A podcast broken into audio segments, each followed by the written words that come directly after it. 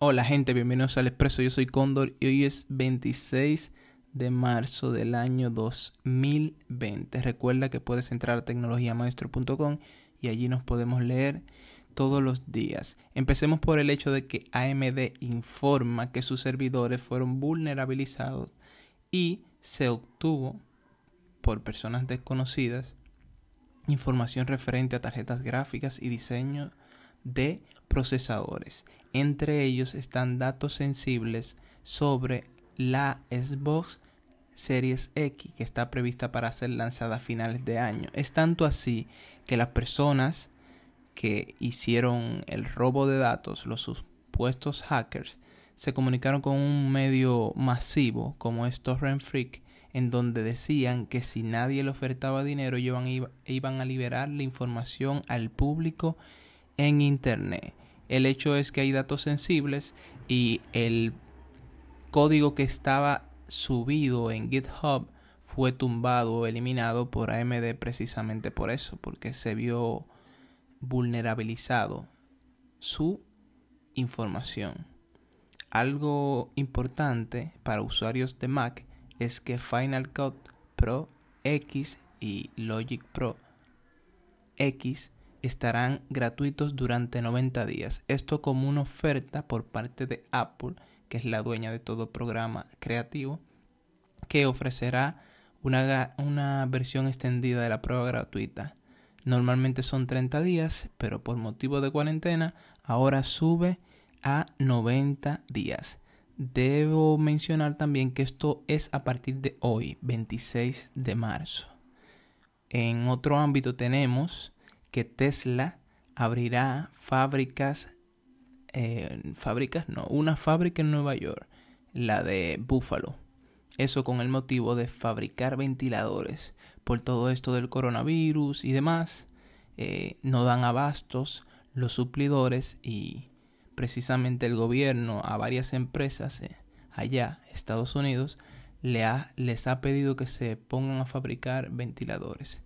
Según el CEO de Tesla, Elon Musk, dice que harán todo lo humanamente posible para tenerlo lo más rápido posible en funcionamiento.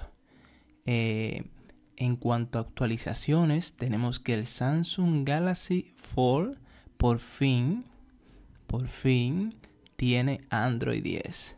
Es una actualización que se había hecho esperar. Eh, el Samsung Galaxy Fold ha tenido diferentes complicaciones en diferentes épocas del año con problemas que ha tenido. Sin embargo, hasta ahora es que se tiene ya la versión 10 del sistema operativo Android.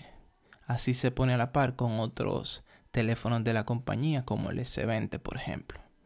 En los flashetes, flashetes tenemos que China cierra frontera y es que China no permitirá el ingreso a, a viajeros extranjeros, solamente a su propio pueblo, con el fin de evitar más contagios por el coronavirus. Algo importante a mencionar es que la única forma de entrar a China sería por Hong Kong y Macao, con un permiso temporal. También tenemos que Netflix se cae a nivel mundial. Eso es algo que me sorprendió. Muchos usuarios reportaron eso. Eh, se cayó el servicio por un tiempo prudente y la verdad es que eso sorprende. En un ámbito menos eh, coronavirus, tenemos que el estadounidense promedio, el que tiene un iPhone, gasta alrededor de 100 dólares al año en la App Store. Y esto es en su mayoría correspondiente a juegos. Algo muy interesante. Adobe ya comienza a proporcionar la aplicación de eh, Illustrator para hacer eh, dibujos y vectores en el iPad. Eso es una, una información muy importante, puesto que hasta noviembre del año pasado, o sea, 2019, fue que fue lanzado Photoshop. Y ahora, marzo, cuatro meses, cinco meses después, tenemos una versión preliminar en fase beta y que no ha sido lanzada al público y tampoco se tiene fecha, pero ya sabemos que están trabajando en ello.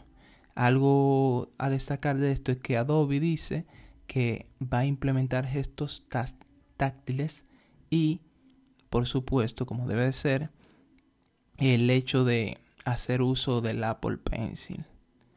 En una información más eh, liviana, si se quiere decir, tenemos que Duolingo en Estados Unidos va a enseñar a los niños de 3 a 6 años a leer y escribir.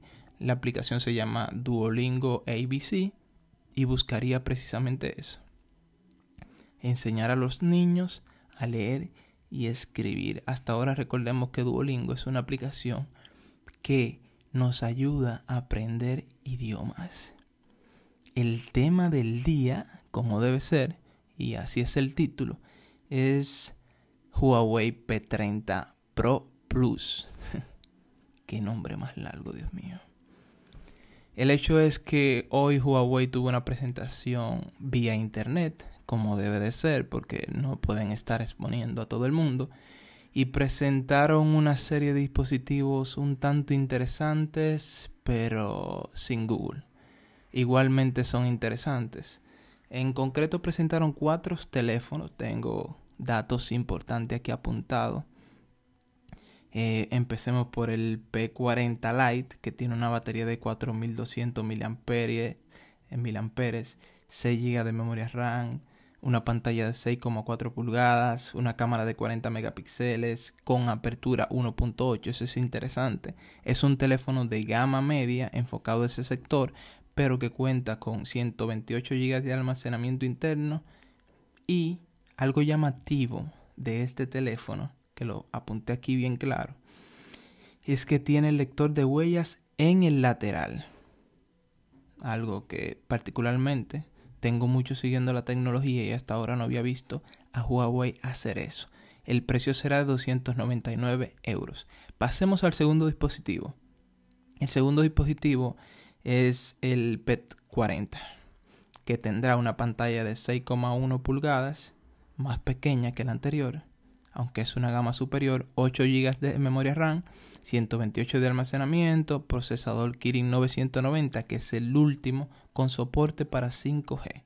Este en particular no es tan llamativo, no es tan interesante y tendrá un costo de 799. Digo no es tan interesante bajo mi opinión, pero puede ser que para otra persona sea otra cosa. El tercer teléfono eh, presentado fueron cuatro, Cuatro. Sí, cuatro. Eh, tiene pantalla de 6,6 pulgadas. Es el Huawei P40 Pro. Tiene pantalla de 6,6 pulgadas a una velocidad de frame de 60 Hz. Tiene 8 GB de memoria RAM, 256, 256 GB de almacenamiento interno y tiene tres cámaras. El P40 y el P30 son muy similares, lo que cambia el almacenamiento. Y que el P40 Pro es resistente, tiene resistencia IP68. Tendrá un precio de 999 euros. El más interesante, bajo mi opinión, pero igual de caro, así como interesante es de caro, es el P40 Pro Plus. Nombre más largo que... Aunque está sencillo, pero es largo. No debieron hacer eso. Viene con materiales cerámicos es eh, que son más resistentes según Huawei y ligeros que los metálicos. Eso habría que verlo. Viene de base con 512 GB de almacenamiento interno. Tendrá IP68, tendrá 5G. O sea, es el que tiene todo de todo. Y también el que tiene más cámara y tiene... Eh, ese tiene cuatro cámaras. 50 megapíxeles, otra de 40, otra de 12. En fin. Y desde el P40 hasta el P40 Pro Plus, todos tienen una cámara frontal de 32 megapíxeles algo también importante es que todos los teléfonos presentados por Huawei tienen soporte para memorias eh, propietarias de ellos, que son la NM Card, me parece. El nombre es exacto, NM Card, que son hechas por Huawei precisamente. Eh, también presentaron otros dos dispositivos que son interesantes, como es el Sound X. Esa sería la respuesta de Huawei al HomePod de Apple. Este dispositivo tendrá unos 60 watts, 60 watts de potencia. Vendrá con un asistente eh, virtual eh, que Huawei le llama Celia. Eso es interesante. Hasta ahora Huawei me parece no había puesto nombre a su asistente. Y algo interesante también es que este dispositivo eh, tiene la posibilidad de unir eh, eh, varios. O sea, tú puedes tener dos son X y unirlo el sonido. O sea, eso es muy bueno. Muchos altavoces inteligentes lo tienen, otros no, pero es muy bueno que este lo tenga. Algo a tener en cuenta que solamente estará disponible en China a un precio aproximado de 250 euros. Hay otro dispositivo enfocado a deportistas que es un smartwatch. Es el Huawei Watch GT2e. Enfocado precisamente al deporte. Llega con la promesa que habrá que verlo para creerlo, que es que la batería durará dos semanas, según información de Huawei. Tiene 4 GB de almacenamiento interno, agrega actividades físicas, por eso está enfocado a deportistas de más de 100 deportes. Y tiene monitoreo de ritmo cardíaco y hasta un medidor de la saturación de oxígeno en la sangre. Y resistencia al agua hasta 50 metros.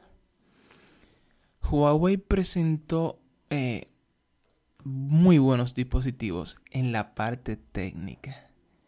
El problema es que no tienen Google. Y al menos fuera de China, un dispositivo sin Google no es para nada atractivo.